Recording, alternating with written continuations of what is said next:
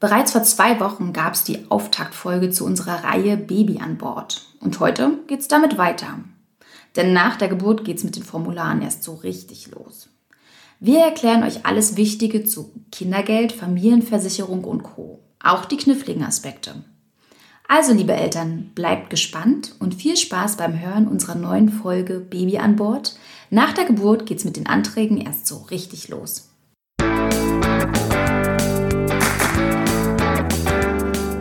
Auf Geldreise, der Finanztipp-Podcast für Frauen mit Anja und Annika. Hallo, ihr da draußen. Hallo. Wir hoffen, dass es euch soweit gut geht und dass sich der Lagerkoller in Grenzen hält. Ich finde, das ist ja nicht immer so leicht in diesen Zeiten. Anja und ich sind trotzdem weiter an spannenden Themen für euch dran und nehmen neue Folgen auf. Und demnächst werden wir auch ein paar tolle Gäste im Podcast haben. An der Stelle aber trotzdem mal die Frage an euch. Interessieren euch aktuell eigentlich andere Themen als vor der Corona-Pandemie? Und wenn ja, welche sind es? Oder wünscht ihr euch vielleicht eher so ein bisschen Normalität zurück und wollt, dass wir einfach weiterarbeiten an Themen wie Rentenlücke, Berufsunfähigkeitsversicherung und vielleicht auch, dass Anja endlich mal ihren ETF-Sparplan eröffnet? Dann gebt uns gerne Feedback dazu auf unserem Instagram-Kanal. Der heißt natürlich, ihr wisst es wahrscheinlich schon, auf Geldreise. So, nun aber zu unserer eigentlichen Folge. Anja, unser Titel verrät ja bereits, aber trotzdem nochmal von mir die Frage an dich. War es mit dem Bürokratieirrsinn nach der Geburt wirklich schlimmer als davor? Ich meine, ich fand es das letzte Mal schon irre, was du da erzählt hast.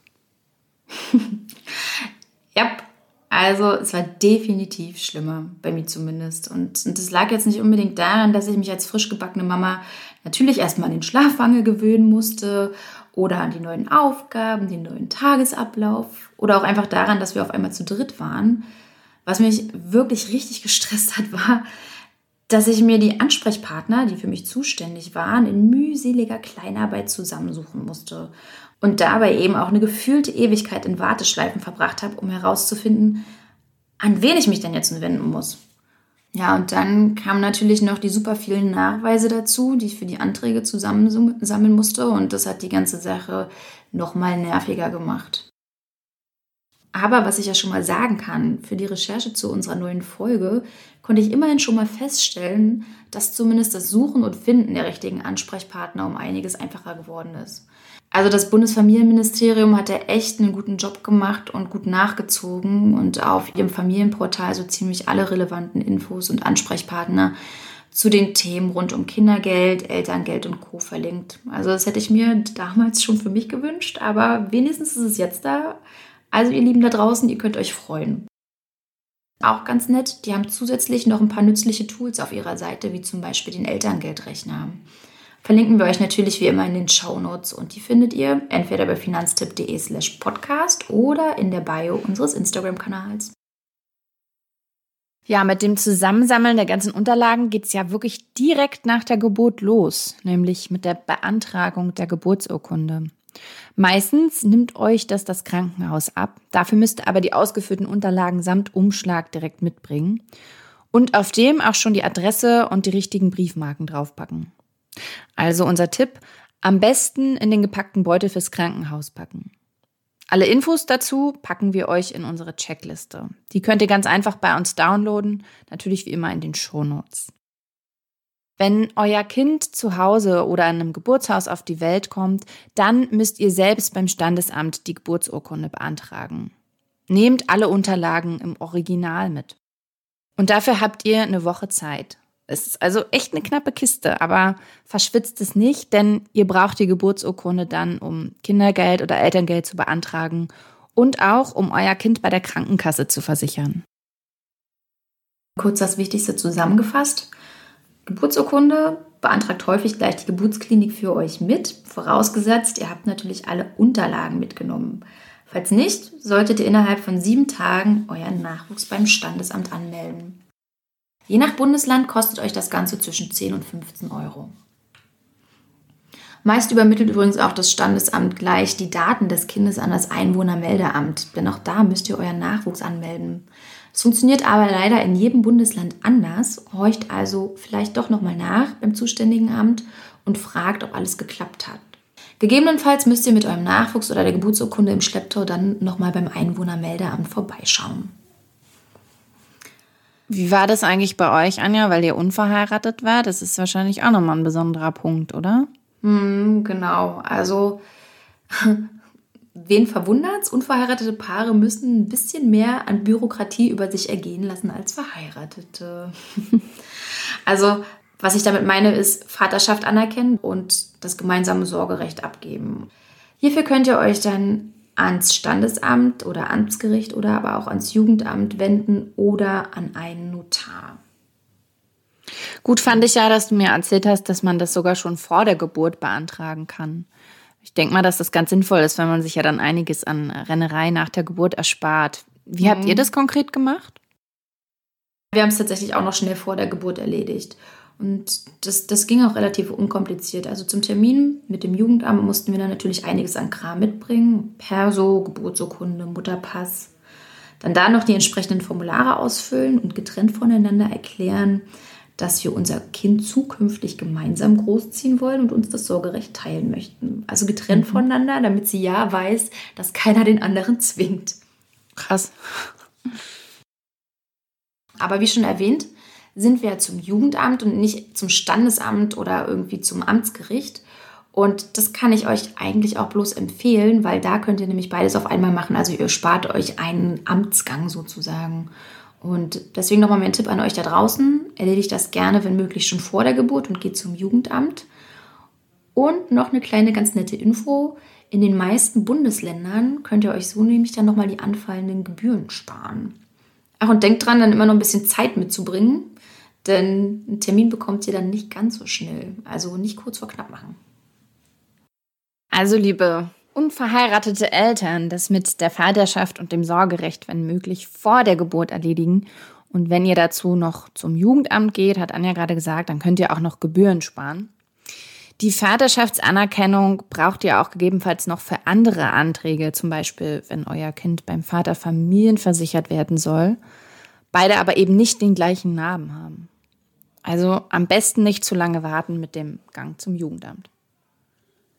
Und jetzt kommen wir zur Krankenversicherung. Meistens ist es ziemlich unkompliziert. Einfach den entsprechenden Antrag zur Familienversicherung ausfüllen und dann samt Geburtsurkunde einfach an eure Krankenkasse schicken. Und schon ist der Nachwuchs kostenlos bei Mama oder Papa mitversichert, zumindest wenn ihr gesetzlich versichert seid. Privat versichert sieht das noch ein bisschen anders aus. Da könnt ihr nämlich euer Kind auch nur privat versichern. Und die private Krankenversicherung ist für euer Kind allerdings nicht kostenlos. Wie hoch der Beitrag ausfällt, hängt da vom Tarif ab. Und ist nur ein Elternteil privat versichert und das andere gesetzlich, habt ihr unter Umständen sogar die Wahl. Dann geht es danach, wer von beiden eben mehr verdient. Verdient derjenige, der in der privaten Krankenversicherung ist, mehr und liegt sein Einkommen über einer bestimmten Grenze, dann muss das Kind privat versichert werden. Alternativ könnt ihr es auch kostenpflichtig als freiwilliges Mitglied in der gesetzlichen Krankenkasse versichern. Verdient derjenige in der gesetzlichen Krankenkasse mehr, dann habt ihr Glück, dann könnt ihr frei wählen. Den Antrag auf Privatversicherung müsst ihr allerdings binnen zwei Monaten gestellt haben. Die Geburtsurkunde braucht ihr im Übrigen auch, wenn ihr Kindergeld und Elterngeld beantragt. Und ich kann es euch schon mal verraten, im Vergleich zum Elterngeldantrag ist der Kindergeldantrag echt ein Klacks. Das einzige Problem, was ich damals dabei hatte, war herauszufinden, welche der drei Berliner Familienkassen denn nun für mich zuständig war.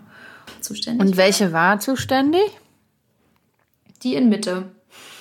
Mhm. Das weiß ich Berlin Mitte. Das war, das war übrigens die besagte oder eine der besagten Warteschleifengeschichten, die mich fast zur Weißglut gebracht haben. In der Hotline meinst du? Ja, genau, wo ich gefühlt bei, ich glaube, ich habe bei allen drei Familienkassen angerufen und die haben mich immer zu einer anderen geschickt und es hat ein bisschen gedauert, ich das rausgefunden habe. Aber ich habe ja schon gesagt, das ist jetzt alles ein bisschen einfacher. Ein Link, wie ihr die richtige Familienkasse für euch findet, den gibt es auch in den Show Notes. Und da könnt ihr dann einfach das Kindergeld beantragen. Für den Antrag braucht ihr dann einfach nur noch die Steuer-ID eures Kindes. Die schickt euch das Finanzamt so circa zwei Wochen nach der Geburt zu. Also da müsst ihr auch nichts machen. Und mittlerweile könnt ihr den Antrag sogar online ausfüllen und schon vorab an die Familienkasse schicken. Trotzdem müsst ihr das Ding nochmal ausdrucken, unterschreiben, samt Geburtsurkunde zur Familienkasse schicken. Ja, nochmal zum Kindergeld. Aktuell gibt es 204 Euro. Etwas mehr gibt es fürs dritte Kind, nämlich 210 Euro. Und das Geld überweist euch dann die Familienkasse monatlich direkt auf euer Konto. Aber wir wissen ja, Ämter sind ja meist nicht die schnellsten. Daher solltet ihr euch nicht allzu viel Zeit lassen mit dem Antrag. Denn zwar wird euch das Kindergeld auch rückwirkend ausgezahlt, aber eben nur für die letzten sechs Monate. Noch ein Punkt. Kindergeld und Kinderfreibetrag wird ja gerne mal verwechselt. Und die zwei stehen zwar im direkten Zusammenhang, sind aber trotzdem eben zwei Paar Schuhe. Das Wichtigste vorweg, ihr könnt nicht beides haben. Das Gute ist aber, dass ihr die Leistung bekommt, die steuerlich gesehen für euch günstiger ist. Und zwar ganz automatisch. Das macht das Finanzamt. Ihr müsst dafür also nichts weiter machen, außer eben eure Steuererklärung. Ich finde, Anja, wir sollten noch mal eine Folge machen zum Thema Steuererklärung an der mhm. Stelle, weil das Absolut. ist ja auch nicht so ein, so ein einfaches Ding. Steuererklärung oder was die Eltern noch alles sparen können, wenn sie und was sie von der Steuer absetzen können. Man kann zum ja. Beispiel die Fahrt zur Geburt von der Steuer absetzen. Echt? Und ja. da was läuft das? Da müssten wir jetzt unseren Steuerexperten Udo fragen. Das weiß ich auch nicht aus dem Kopf. Ich würde sagen, das, das machen wir dann für unsere Folge. Genau, also wie ich gerade gesagt habe, Kindergeld ist nicht gleich Kinderfreibetrag. Ihr bekommt nur eines von beiden und zwar das für euch bessere. Das sind ja mal gute Nachrichten an der Stelle. Mhm. Kindergeld äh, beantragt ihr bei der Familienkasse und macht es rechtzeitig, wie gesagt, denn sie zahlt nur sechs Monate rückwirkend. Andernfalls verschenkt ihr einfach bares Geld. Anja, du meintest da jetzt schon mehrfach, dass der Elterngeldantrag es ganz schön in sich hat. Was war da eigentlich das genaue Problem? Ich sag mal so, Elterngeldantrag ist echt die Kühe im Antrag stellen. Ähm, mein Freund und ich sind damals echt nicht ohne Fehler durchgekommen. Uns wurde der Antrag, ich glaube, tatsächlich sogar mehr als einmal wieder zurückgeschickt. Nicht, weil was fehlte, da haben wir fleißig alles vorab zusammengesammelt, sondern schlichtweg, weil das Ding falsch ausgefüllt war. Und mhm. ich weiß gar nicht mehr genau, was wir da falsch ausgefüllt haben. Ich weiß aber, dass das alles andere als intuitiv war und wir da irgendwie vorab niemanden hatten, den wir fragen konnten. Wie viele Seiten hat so ein Antrag? Der hat richtig viel. Aber das, also was eigentlich noch nerviger ist, ist das, was du zusammensammeln musst. Also zum mhm. Beispiel die Lohn- und Gehaltsnachweise der letzten zwölf Monate und dann nochmal die Steuererklärung vom Jahr vor der Geburt des Kindes und, und, und, und, und. Also das sind nur zwei Parts und ja. Mhm. Ja, so Bürokratiekrams ist ja nie ganz einfach, ne? Mhm. Kann ich mir echt gut vorstellen, dass das ganz schön schwierig ist. Und immerhin hast du ja auch drei Varianten, zwischen denen du wählen kannst und die du auch noch kombinieren kannst. Und für jede Kombination gibt es dann unterschiedlich viel Elterngeld und das unterschiedlich lange. Also das ist echt komplex. Hm. Ich meine, prinzipiell ist Elterngeld ja eine gute Sache. Ich meine, ich bekomme zwischen 300 bis 1800 Euro Basiselterngeld für maximal 14 Monate. Und beim Elterngeld Plus ist es zwar nur die Hälfte von dem, aber dann eben doppelt so lange. Und ich kann eben nebenbei was in Teilzeit dazu verdienen was ich sagen will, also Basiselterngeld, Elterngeld Plus, Partnerschaftsbonus, eigentlich ist für jede persönliche Situation was dabei. Nur die Ausgestaltung ist meiner Meinung nach einfach viel zu kompliziert. Und ich habe mich damals auch echt geärgert, dass ich mir keine Hilfe beim Ausfüllen des Antrags ähm, geholt habe oder mich vorab beraten lassen, wie ich möglichst viel für mich beim Elterngeld raushole. Und wir haben zum Beispiel stattdessen deswegen ganz stumpf das Basiselterngeld genommen und ich weiß nicht, ob ich das jetzt nochmal so machen würde. Damit ihr da ein bisschen besser abwägen könnt, als ich es damals gemacht habe und vielleicht nicht unbedingt nur zum Basiselterngeld greift, haben wir uns gedacht, dass wir das Thema mit einer Expertin in Sachen Mütter, Eltern und Kinderrechten diskutieren wollen, nämlich mit Sandra Runge vom Blog Smart Mama. Sandra ist Mama von zwei Kindern, Rechtsanwältin, Autorin und Bloggerin. Und auf ihrem Blog gibt sie eine Menge nützlicher Tipps zum Thema Elterngeld. Unter anderem auch, wie Angestellte, Selbstständige oder Gesellschafter für sich mehr rausholen können. Oder jetzt gerade ganz aktuell ziemlich relevant, was sie für Rechte haben bei Krankheit und Kitaschließung wegen Corona. Und das macht sie ganz ohne Juristenkauderwelsch. Schön. Ja, oder? Gott sei Dank. Hm? Ich freue ja. mich schon drauf, muss ich sagen. Ja, kannst du dich auch. Ich habe damals ihr Buch gelesen und, das war so die beste Schwangerschaftslektüre, die ich hatte. Also muss ich echt so Ich finde das auch total cool, was sie auf Instagram macht und so. Also. Mhm. Ja, Fangirl. ja, genau. Deswegen haben wir die liebe Sandra eingeladen, um mit ihr darüber zu sprechen, wie wir denn jetzt nun eigentlich mehr für uns aus dem Elterngeld herausholen können oder wo vielleicht auch mögliche Fallstricke liegen, die uns dann letztendlich bares Geld kosten können. Und natürlich wollen wir dann auch nochmal die aktuelle Situation mit ihr besprechen und auch darüber, was denn Corona für den Anspruch vieler werdender Eltern bedeutet, die jetzt zum Beispiel gerade in Kurzarbeit beschäftigt sind. Und wie immer ist uns dabei natürlich total wichtig zu wissen, was an dem Thema interessiert euch. Also was sind eure Fragen? Die wollen wir auf jeden Fall mit reinnehmen. Deswegen hinterlasst uns dazu doch einfach einen Kommentar oder schickt uns einfach eine Nachricht auf Instagram. Heute würde ich sagen, haben wir euch auch mal wieder ganz schön viele Infos zugemutet. Deswegen haben wir auch wieder eine Checkliste für euch gemacht, in der ihr das, was wir heute besprochen haben, nochmal ganz in Ruhe nachlesen könnt. Also welche Fristen habt ihr, welche Unterlagen braucht ihr, wer ist der richtige Ansprechpartner für Elterngeld oder auch für Kindergeld. Ja, und dann kommen wir auch schon zu unserer Zusammenfassung, wie immer an dieser Stelle. Ihr habt eine Woche Zeit, um euer Kind beim zuständigen Standesamt anzumelden. Meistens erledigt das aber auch gleich die Geburtsklinik für euch. Also gerne die entsprechenden Unterlagen einfach griffbereit in der Kliniktasche dabei haben. Unverheiratete Paare können Vaterschaft und Sorgerecht bereits vor der Geburt, zum Beispiel beim Jugendamt, erklären. Meistens fallen dann dort keine Gebühren dafür an. Auch bei der Mama oder beim Papa ist es eigentlich egal, bei wem ihr das Kind krankenversichert. Bei den gesetzlichen Kassen müsst ihr dafür auch nichts zahlen, bei den privaten hingegen schon. Kindergeld in Höhe von mindestens 204 Euro beantragt ihr bei der für euch zuständigen Familienkasse. Doch Achtung, das Geld wird nur sechs Monate rückwirkend gezahlt. Elterngeld beantragt ihr bei der Elterngeldstelle und auch hier gilt, nicht zu lange warten, denn Elterngeld wird nur drei Monate rückwirkend gezahlt.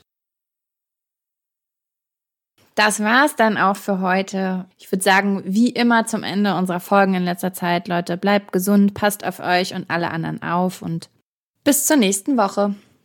Bis demnächst. Ciao. Tschüss.